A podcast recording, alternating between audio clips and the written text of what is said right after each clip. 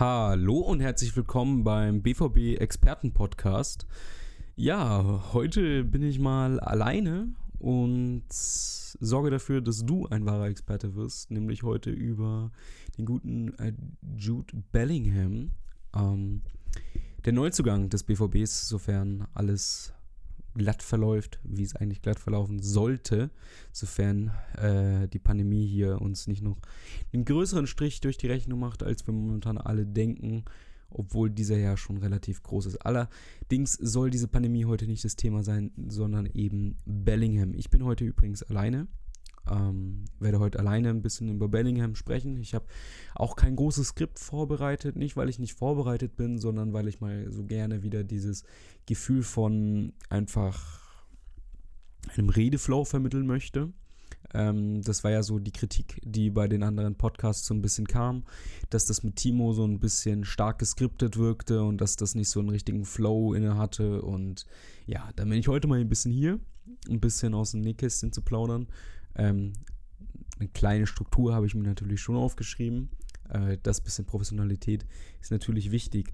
Ähm, nur mal kurz vorab. Äh, es kam jetzt eine gute Woche, würde ich mal schätzen, kein Podcast. Das lag daran, daher ist mich und Timo so ein bisschen äh, abwechselnd, so ein bisschen ja, außer Gefecht genommen hat. Also, nee, Timo äh, war ein bisschen raus. Über mich selber kann ich sagen, ich war auch ein bisschen raus. Das war das erste Mal seit langer Zeit, weil ich selber ein bisschen überrascht. Ähm, aber das Ganze ist jetzt wieder auskuriert, bin jetzt wieder voll mit dabei und freue mich, hier mehrere Talente im Podcast jetzt fortan vorzustellen, ein bisschen mehr zu sprechen über den BVB, über die Zukunft. Ich werde morgen ähm, auch mit dem guten Timo etwas über Yusufa Mukoko aufnehmen, äh, sodass da auch in Zukunft nochmal was auf euch zukommt.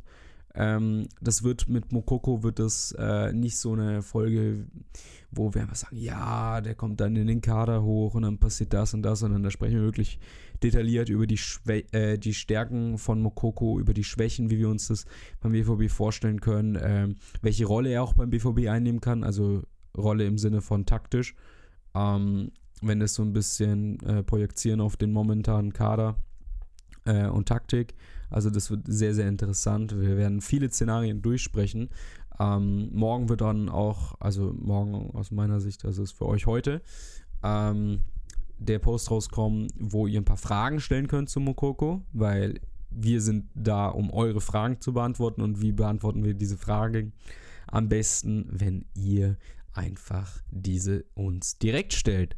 So, ähm, Ebenso möchte ich nochmal mich bedanken für das ganze Feedback. Also es war viel Feedback dabei, was ich jetzt einfach auf Stimme selber ähm, erst jetzt aufgreifen kann. Dann möchte ich mich sehr für bedanken, dass äh, wir dieses Feedback benutzen können, um uns eben zu verbessern und eben ein besserer Podcast zu werden. Äh, ja, allerdings sind wir jetzt auch schon gute drei Minuten mit dabei. Ich möchte euch nicht mit sinnlosen Geplänkel nerven. Ich hätte gesagt, wir starten direkt mit eben Bellingham als Personalie. Ja, Bellingham. Das war so, ja, von einem guten, vor gut eineinhalb Monaten ungefähr. Guten Monat. Also so März, äh, Anfang März, Ende Februar kam äh, von der Bild ähm, aus dem Nichts die Vermeldung, dass Borussia Dortmund sich Bellingham geangelt hat. Ähm, Informationen haben sich dann gedeckt. Äh, eigentlich ist das jetzt ein offenes Geheimnis. Es stand lange die Summe von 35 Millionen für den 16-Jährigen im Raum. Diese 16-Jährige kann sehr viel. Wenn wir später nochmal ein bisschen drauf eingehen.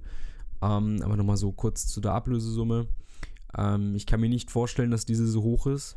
Ähm, hat einfach damit zu tun, dass Bellingham ähm, noch keine 18 Jahre alt ist und momentan einen sogenannten Scholarship ähm, Contract, also Vertrag mit äh, Birmingham hat und somit keinen Profivertrag. Also streng genommen müsste Dortmund nach den FIFA-Regularien nur eine Ausbildungsentschädigung zahlen, welche nach Schätzungen ja so um die 15 Millionen Euro liegen würde. Vielleicht ein bisschen höher, vielleicht 20, aber bin ich mir sehr sicher, dass man dann nicht auf 35 hochgeht.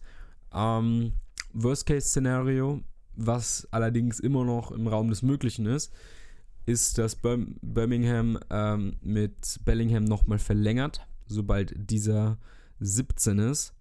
Ähm, so, dann hätte er nämlich einen Profivertrag und wäre von dort an frei verhandelbar in Sachen Ablöse.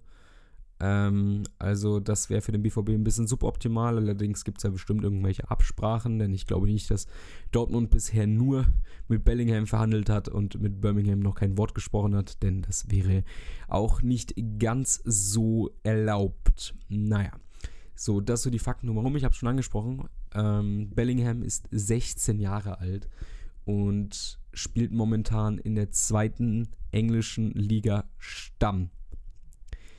So, die zweite englische Liga ist, wenn ich jetzt mal ein Urteil für mich selber mir erlauben darf, eigentlich mit die physisch stärkste Liga und die aggressiveste Liga, die ich mir so vorstellen kann. Also da geht es eigentlich nur über Kampf. Also wer mal so den Unterschied so schon erste Liga und zweite Liga in Deutschland verfolgt hat, der sieht schon so, hey, da geht es schon mehr um Kampf. Das ist in England in der zweiten Liga nochmal ein bisschen extremer, weil die zweite Liga in England ist schon qualitativ besser als die in Deutschland. Heißt, die Technik nimmt schon ein bisschen noch zu, aber die Körperlichkeit ist halt nochmal eine andere in England. Also selber nochmal in England und dazu nochmal zweite Liga. Also das geht richtig ab. Und wie das so, wieso das so spannend ist, in Bellingham fällt er als 16-Jähriger null auf. Der sieht, der, also der sieht da auf dem Platz aus und vom Spielstil, als würde er das schon seit zehn Jahren äh, im, in eben England machen und lacht sich noch dabei ab. Also da gibt es ein paar Szenen, die sind sehr, sehr bemerkenswert. Ähm, wie er einfach mit seinen 16 Jahren da wirklich gefühlt erwachsene Männer ähm, fertig macht, mit seinem Körper auch. Also Bellingham ist laut Transfermarkt 1,80 Meter groß. Rein von den Schätzungen, was ich sehe, auf Videos würde ich ihn vielleicht ein bisschen größer schätzen, so 1,84, 1,85. Ähm, man muss bedenken, wie gesagt, er wird am 29.06. ist übrigens einfach jünger als ich. Das ist immer noch ein bisschen surreal. Äh, die Phase hat jeder Fußballfan mal gehabt, dass er merkt, er wird ein bisschen alt. Ähm, okay, krass. Das, ja, okay. Ähm, also der wird noch definitiv ein bisschen wachsen. Ich würde ihn mal so schätzen, also ich habe äh, im Zuge eines äh, Threads, den ich damals verfasst habe auf Twitter, äh, werde ich dann auch nochmal verlinken in der Beschreibung des Podcasts, mit einem Birmingham-Fan geschrieben. Und der hat auch gemeint, ähm, dass Bellingham halt wirklich sich auf Trab hält, also der trainiert viel ähm, und schaut auch, dass er sich gescheit ernährt. Also der lässt sich jedenfalls nicht hängen. Ähm, und er hat schon so gute Genetikverhältnisse, äh, also würde ich ihn schon mal so schätzen, dass er da mal ganz gerne auf gute 1,90, 1,95 vielleicht sogar kommen kann. Also das wäre dann natürlich schon sehr, sehr spannend, wie sich er da im Mittelfeld schlagen würde. Ähm, sich nicht hängen lassen. Ähm, auf seinem Körper kann man auch auf seine Muskelmasse beziehen. Also er ist jetzt nicht sehr muskulär im Sinne von, ähm, dass er da schon die paar Platten auf der Bank drückt.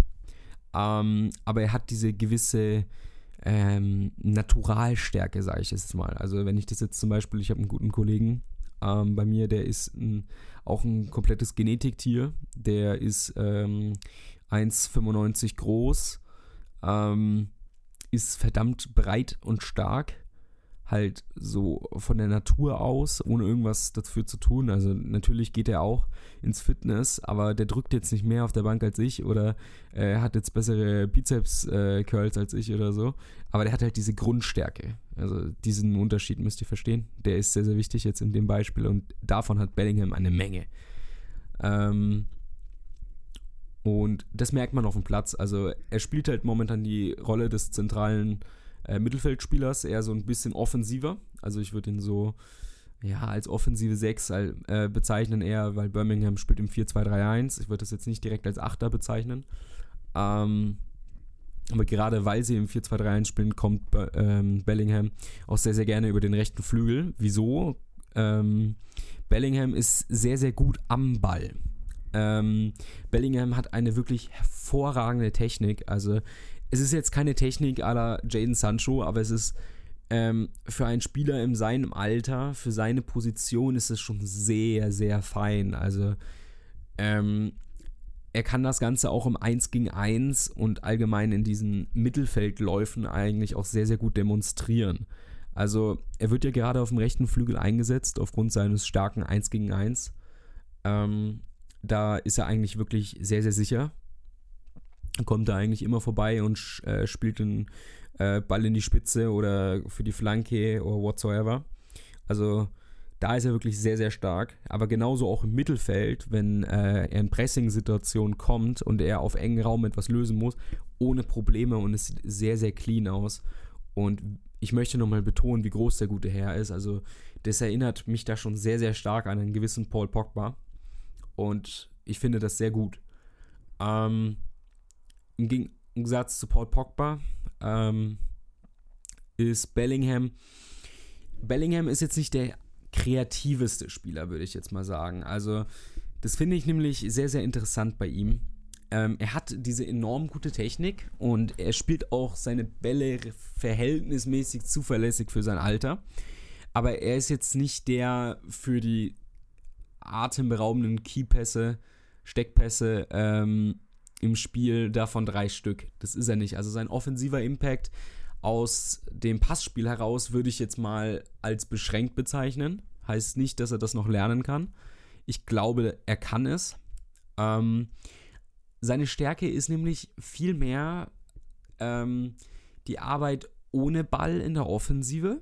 Also er hat sehr, sehr, äh, sehr, sehr schöne Läufe, mit denen er sehr viel Raum öffnet für andere Mitspieler. Und das finde ich auch schon wieder so eine Eigenschaft, die einfach so zeigt, wie weit ein Bellingham im Kopf schon ist. Also wenn ich mir vorstellen würde, dass ich mit 16 schon so intelligente Läufe drauf habe in der Liga und das mit so einer Selbstverständlichkeit. Also ein Bellingham hat, ich habe da eine sehr schöne Grafik, die kann ich mir mal kurz anschauen. Ähm, er bewegt sich halt immer in den Situationen, wo seine, ähm, wo seine Mitspieler Hilfe brauchen, in Pressing-Situationen oder so, kommt er immer sehr schön entgegen und zieht somit zum Beispiel zwei Spieler aus seinem Rücken auf sich, sodass sich dahinter ein Raum öffnet und in diesen startet er sofort rein. Bedeutet, es entsteht wieder entweder ein freier Raum den in der Mitte, wo er sich gerade hinbewegt hat und dann ein anderer Spieler vielleicht hätte reinstoßen können, weil er ja eben diesen Raum schon angeboten hat. Aber daher ja hinter die Kette direkt läuft, bietet sich auch genauso ein langer Ball an. Und das ist einfach sehr, sehr intelligent. Oder genau das gleiche ähm, im Aufbauspiel. Ähm, bei einem Konter zum Beispiel, wenn einfach die Kontersituation jetzt nicht mehr so gut ist, einfach ein langer Ball mit viel Risiko nur noch gespielt werden müsste, ist ein Bellingham zum Beispiel auch da, dass er die Rückwärtsbewegung macht und den Ball nochmal lieber sicher hält und von dort aus das Spiel nochmal aufbaut. Also er ist sehr spielintelligent, ähm, was seine Positionierung anbetrifft. Also das muss man auch erwähnen. Äh, ich habe mir da ein Spiel mal angeschaut, also er macht das wirklich sehr, sehr ordentlich.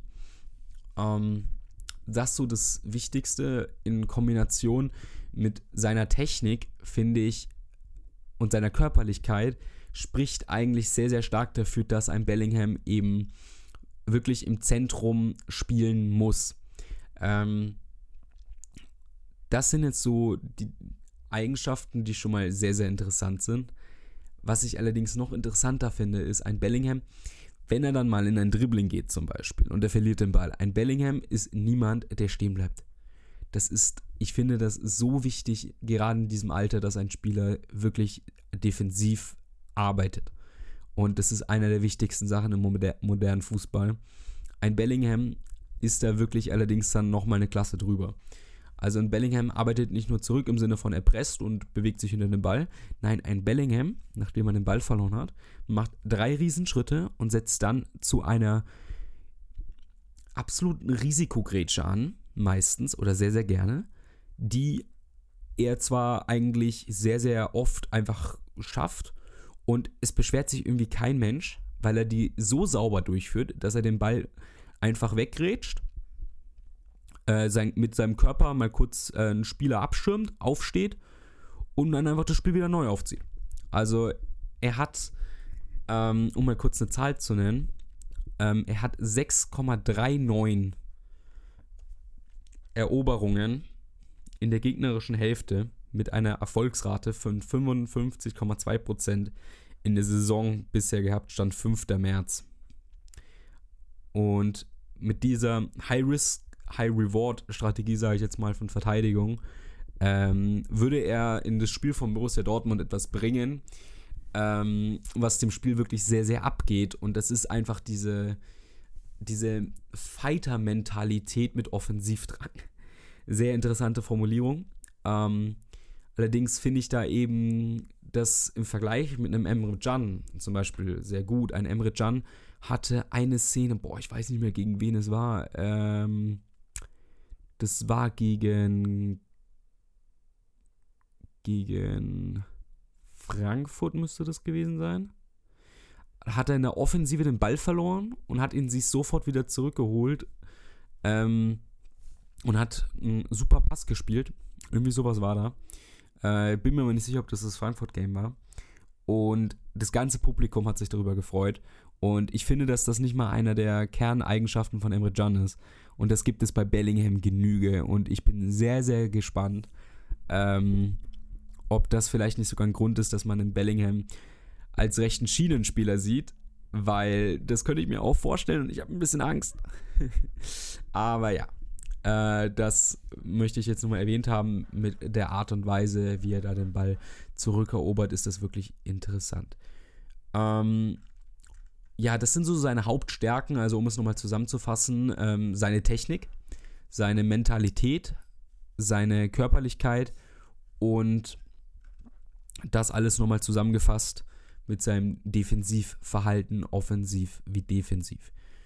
Also auch in der Defensive ist er wirklich sehr smart, also wenig Stellungsspiel, mehr ähm, wie benutze ich meinen Körper richtig und wenn ich meinen Körper nicht richtig benutzen kann, wie setze ich jetzt die größtmögliche äh, Risikogrätsche an, welche ich allerdings gefühlt immer schaffe. Also Bellingham entweder versucht er das mit seinem Körper sehr smart zu lösen. Oder da kommen wirklich Grätschen, wo du dir manchmal denkst, pff, aber ich habe es jetzt schon oft erwähnt, irgendwie klappen die immer und sie sehen wirklich dann auf einmal nicht mehr gefährlich aus, obwohl sie es eigentlich total sind. Ähm, um nochmal ein paar Schwächen anzusprechen, ich habe es schon mal vorhin angedeutet, es sind einmal so seine Pässe. Also seine Pässe sind jetzt ähm, noch ausbaufähig, also auch lange Bälle sind da jetzt auch nicht so komplett ausgereift, aber nur mal kurz nochmal zum Erwähnen der gute Herr ist 16. Immer noch 16 Jahre alt. Ähm, also seine Pässe haben noch ein bisschen ähm, Potenzial, genauso auch sein Abschluss. Also sein Abschluss ist nicht wirklich gut. Ich glaube, er hat. Muss mal kurz die Stats hier nachschauen. Ähm, 34 Spiele, 4 Tore. Äh, da habe ich die paar Tore gesehen. Also das, da waren da war eins dabei, das war wirklich sehr, sehr gut. Das waren, dann waren zwei Flanken, die er in der Mitte verwertet hat und das andere kann ich mich nicht mehr richtig erinnern. Ähm, ist jetzt auch schon ein bisschen länger her, dass ich mir die Sachen dazu angeschaut habe. Äh, ja, das wäre so das Wichtigste so zum Profil Bellingham. Jetzt würde ich das ganz, jetzt würde ich ganz gerne mal ein paar Fragen beantworten, die mir unter dem Tweet gestellt wurden. Frage Nummer 1. Wie wird sein Torjubel aussehen von Frau W? Äh, ja. Frau W aus B. Bielefeld? Fragezeichen. Ähm, wie sein Torjubel aussehen wird. Hm. Ich würde sagen, es wird erstmal der, im ersten Jahr kein Tor von Bellingham geben, eben genau aufgrund seiner Abschlussschwäche. Also so hart wie es klingt, ich würde seinen Abschluss momentan nicht besser sehen als den von Moda Hut und wir kennen den Abschluss von Moda Hut. Äh, ich weiß, bei der Frage war allerdings ein Augenzwinker mit dabei. Dann, auf welcher Position seht ihr ihn am stärksten? Okay, das war jetzt darauf bezogen, dass ich die Folge eventuell mit dem guten Timo aufnehme. Ähm, also ich sehe ihn definitiv am besten auf der 8, ganz klar.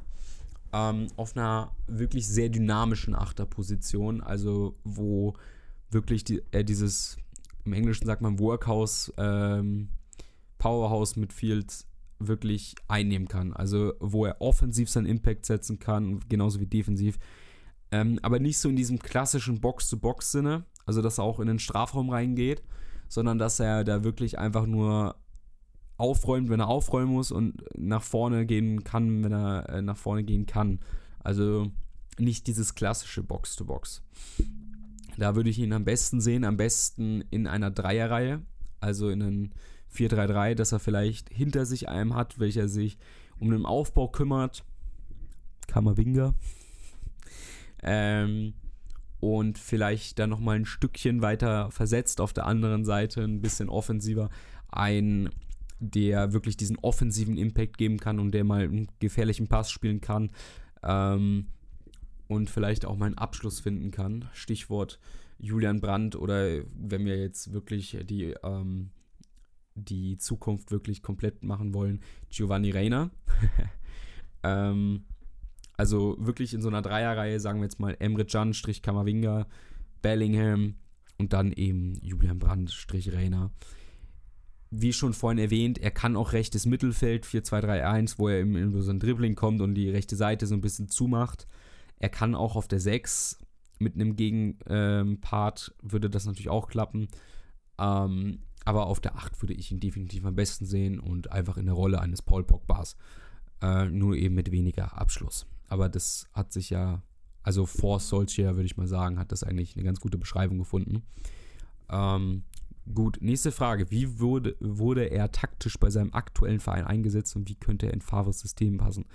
Okay, ja, ich habe es gerade schon, bevor ich die Frage vorgelesen habe, eigentlich beantwortet. Also Sechser in einem 4-2-3-1 ähm, und im rechten Mittelfeld. Da wurde er hauptsächlich eingesetzt. Hat übrigens auch mal ähm, Stürmer gespielt. Also so als falsche 9. Ganz interessant, möchte ich nur erwähnt haben. Das allerdings eher so im Jugendbereich strich letzte Saison. Ähm, und im Favre-System. Also ich würde jetzt mal einfach mal einmal das einfach mal drei Möglichkeiten durchsprechen. 4-2-3-1 Favre, 4-3-3 Favre und ähm, 3-4-3 Favre. Also im und 4-4-2. Machen wir es mal komplett. Also wirklich alle Favre-Formationen. So, Lieblingsformation, Grundformation, 4-4-2 Favre. Ähm, ganz ehrlich, im 4-4-2 Favre, glaube ich, würde ich ihn sogar auf dem rechten Flügel sehen. Ähm, dass Favre da den, ja, diesen äußeren, sage ich jetzt mal, diesen äußeren, diesen verschobenen ZM, wie es ja im Favre-System ist, also beim Favre-System, ähm, war das ja eigentlich nicht so, dass ähm, das jetzt zwei wirkliche Flügelspieler sind, sondern dass einer davon eher eigentlich so ein verschobener zentraler Mittelfeldspieler ist. Da würde ich Bellingham sehen, also wenn jetzt Fahrer da aufstellen würde, würde ich, glaube ich, dass, äh, dass er Bellingham da aufstellen würde. Ähm, kann aber genauso auch auf der 8 sein. Um 4-2-3-1 würde ich ihn schon auf der 6 sehen. Also in einem 4-2-3-1 wäre er dann auf dem Flügel eigentlich verschenkt. Ähm, Ja, das so, das. 4-3-3 habe ich ja schon angesprochen. Und im 3-4-3, also ich habe es schon vorhin mal ganz leicht anklingen lassen. Ich hätte ein bisschen Angst, dass man ihn im 3-4-3 als Gegenpart zu Guerrero auf eben diese Position stellt. Diese Überlegung hatte bisher noch niemand und die ist auch so absurd, dass ich hoffe, dass sie niemals eintritt. Allerdings macht das so ein bisschen Sinn. Ja. ähm, im 343 selber würde er eigentlich sehr gut in diese Julian Brandt-Rolle momentan passen, wenn man diese eben ein bisschen defensiver auslegt, also schon den offensiveren Part. Mhm. Eben wie sie in Witzel gespielt hat, wenn er einen Jan neben sich hatte. Das würde schon passen, aber ich würde das nicht jetzt als wirklich gute Position für ihn sehen, sich perfekt zu entwickeln. Ähm, dafür fehlt ihnen eben, wie gesagt, schon der naturelle offensive Impact. Und für die Position daneben, also wenn man jetzt sagt, man stellt einen Julian Brandt neben ihn und einen Bellingham daneben, das könnte schon funktionieren. Ähm, aber es wäre jetzt auch wieder nicht optimal, weil Bellingham, also defensiv ist das schon grundsolide, aber ich würde ihm das nicht alleine machen lassen. Also würde ich ihn jetzt in der Formation dann auch maximal da so als Absicherung sehen. Also wenn man dann mal sagt, okay, man liegt hinten, man wechselt jetzt noch einen Bellingham ein, dass man vielleicht was Defensives von der Bank bringt. Ähm, also in der Formation würde ich nicht wirklich viel für sehen. Also ja, das sind so die Formationen, die wir jetzt äh, durchgesprochen haben müssen. Ähm, wie gesagt, meine Wunschoption bleibt nach wie vor 4-3-3. Äh, Erik Ten Haag, ähm, da würde das wirklich ideal funktionieren. Ähm, nur mal kurze Rückführung zu eben Ten Hag. Ten Hag spielt ein 4-3-3, welches eher so ein 4-2-3-1 ist, also dass äh, das eine Doppel-Achter ist. Der eine Achter lässt sich äh, in die Abwehrkette fallen für den Spielaufbau. Stichwort Kamavinga, äh, Strich Jan, Strich Witzel, einer von denen. Ähm, der andere Achter geht so in diese tiefere Spielmacherposition und ist auch eher so der Arbeiter im Mittelfeld. Ähm, und genau das würde ich eigentlich für Bellingham sehen. Und da glaube ich auch, würde er viel Spielzeit unter einem Talentförderer wie Ten Hag bekommen. Auch unter Favre übrigens, äh, würde in Bellingham spielen, bin ich mir sehr, sehr sicher, von dem, was er kann. Und ähm, von den, ja, äh, Eigenschaften, die ein Talent für Favre haben muss, würde in Bellingham spielen. Ähm, nur ich sehe halt die Rolle im System im 3-4-3 nicht. Ähm, im 4-3-3 unter Ten Hag, wenn man jetzt einfach mal alle Neuzugänge ähm, abschließen würde, äh, ausschließen würde, meine ich, und nur Bellingham dazu nimmt, würde ich ihn in der Hierarchie, würde ich ihn sogar vorn in der Hut setzen. Im Übrigen. Und mit einem Delaney, einfach aufgrund dessen, dass ein Bellingham auch offensiv kann, wenn er möchte, ähm, würde ich das mit Delaney in einen Konkurrenzkampf setzen. Also das wäre schon äußerst interessant in der Kombination. Da hätte ich auch übrigens sehr, sehr viel Lust drauf, denn ich traue einem Bellingham ähm, absolut zu, dass er sich durchsetzt. Übrigens. Also das muss übrigens schon mal gesagt sein er ist so ein unglaubliches Talent und hat noch so unglaublich viel Potenzial und ist trotzdem noch so roh und ich finde das so unfassbar. Ähm, ein Bellingham hat diese Grundkörperlichkeit und dieses Spielverständnis mit 16 Jahren als Talent, wenn er in die Bundesliga geht.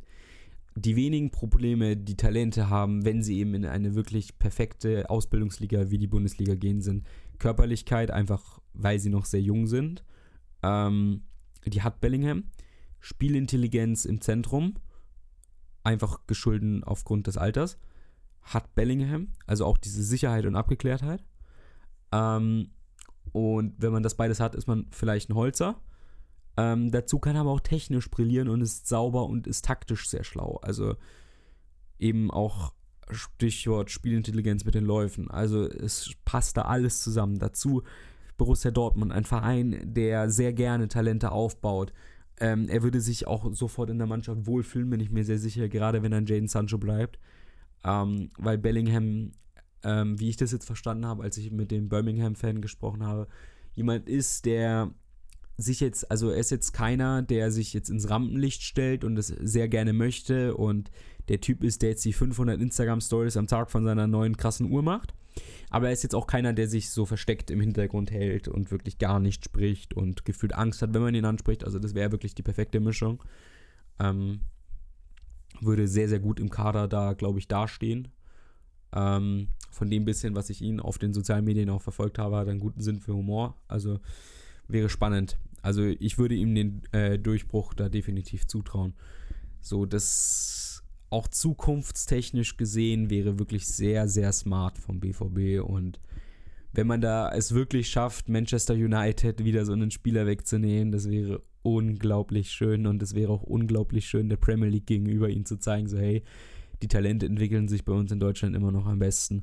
Man muss natürlich, und die Meinung gefällt vielen vielleicht nicht, auch akzeptieren, dass ein Bellingham hier nicht 15 Jahre in Deutschland spielen würde, sondern ja, also kommt natürlich auf die Entwicklung von dem Bellingham an, aber ich sag ganz ehrlich, wenn er sich sofort durchsetzt und drei Jahre hier souverän spielt und man dann für ihn eine dreistellige Summe nach England verkauft und er diese dann halt mit 20 dann in der Premier League für 12 bis 13 Jahre spielt, wäre das immer noch die beste Lösung für beide Parteien. Ähm, so muss man das auch immer noch sehen. Ähm, aber alleine das, ich finde das, da muss ich jetzt mal wieder ausholen, ähm, mit Manchester United, dass sich ein Bellingham für uns entscheidet, zeigt einfach auch wieder, was für einen Stand Borussia Dortmund für Talente hat. Anstatt zum eigentlich, ja, einer der größten Clubs Englands zu gehen, welche wirklich momentan eine sehr interessante Phase haben, geht man lieber ins, äh, in den Ruhrpott und wo übrigens nicht mal sicher ist, wer kommende Saison laut den Medien, äh, also der Öffentlichkeit meine ich, Trainer ist. Und die Verantwortlichen beim BVB haben zwar, glaube ich, eine starke Tendenz, aber wissen es auch noch nicht zu 100% mit äh, Unterschrift. Ähm, sich da schon eigentlich sofort zu entscheiden, ist schon wirklich ein Statement. Also man hat ja auch den Vorteil gegenüber einem anderen ähm, Ausbildungsverein, welcher mir wirklich sehr, sehr gut gefällt, auch Ajax Amsterdam, dass man halt auch eine sehr, sehr starke Liga hat, wo man sich entwickeln kann und auch spielerisch auch ein paar bessere Spieler hat, ohne jetzt Ajax angreifen zu wollen. Ich liebe den Fußball und die Spieler dort. Ähm, also das ist wirklich hervorragend. Ähm, ja, jetzt bin ich gerade nochmal ein bisschen sehr, sehr weit ausgeschweift, aber das soll alles nochmal erwähnt sein, wie ich habe es ja schon vorhin erwähnt. Ich habe kein großes Skript. Ich spreche die Dinge an, die mir in den Kopf kommen, die ich nochmal geklärt haben möchte. Also könnt mir auch sehr, sehr gerne mal schreiben, denn ich kann mir auch vorstellen, dass es Leute gibt, die diese Art nicht so toll finden, weil es eben nicht diese Struktur hat. Ähm, aber lasst mich das einfach zukommen. Also jetzt ist es halt komplett raus und es ist komplett flüssig und es ist immer sinnig, wie ich darauf komme. Ähm, ihr habt jetzt eine Gegenseite. Lasst es mich gerne wissen. Äh, schreibt es mir direkt, schreibt es mir per D äh, Instagram, schreibt es mir per DM, auf Twitter. Es ist alles offen und ich freue mich. Ähm, dann die letzte Frage und damit würde ich das dann heute auch schon abschließen. Soll ja nicht zu lange sein. Ähm, wie sicher ist der Deal mit ihm, dass er überhaupt kommt? Ähm, ich würde sagen, es, der Deal ist komplett durch und es fehlt nur noch die Unterschrift. Ich fänd, finde es sehr interessant zu wissen, ähm, ob das mit Birmingham auch schon komplett geklärt ist. Also, um mal kurz das zu differenzieren, also mit dem Spieler ist, glaube ich, das komplett durch. Also an dem Spieler wird es nicht mehr scheitern. Der Spieler geht davon aus, dass er kommendes Jahr für Borussia Dortmund spielt, also kommende Saison. Ähm, mit dem Club kann ich mir aber vorstellen, dass es da auch schon eine Regelung gibt, weil das wäre sonst nicht Borussia Dortmund. Das klang nämlich auch schon sehr, sehr konkret von Zorg. Also, was Zorg da gesagt hat, wenn, wenn Zorg sagt, kommentieren nichts und dann kommt eine andere Frage und Zorg gibt tatsächlich so eine Antwort. Ihr kennt es alle. Also, das Ding ist eigentlich so gut wie durch in der Hinsicht. Ähm, gibt auch die ein oder anderen Sachen, die man intern hört was man so, ich persönlich mitbekomme von ein paar anderen Leuten, das sieht da auch sehr, sehr gut aus. Ähm, da würde ich mir eigentlich keine Sorgen machen. Bezüglich der Pandemie und wie sich diese auswirken soll. Ähm, ich bin kein Experte dem Gebiet, deswegen werde ich jetzt auch nicht darauf tun. Ich bin allerdings mit dem, wie es momentan aussieht, sehr zuversichtlich, dass wir ab Anfang Mai, Ende April, ich glaube Anfang Mai, ähm, wieder Fußball in Form von Geisterspielen sehen. Ich kann auch einfach aus deutscher Sicht auch sagen, dass jetzt ja ähm, sehr wahrscheinlich bald die Maßnahmen etwas gelockert werden. Aus gesundheitlicher Hinsicht werde ich in diesem Podcast jetzt kein Bild darstellen und keine Diskussion anfangen, weil dafür ist dieser nicht da. Und dessen glaube ich auch, dass es genug Geld für den BVB geben wird, diesen Transfer durchzuführen. Und ich glaube, dass dieser auch die Priorität genießt, abzuschließen.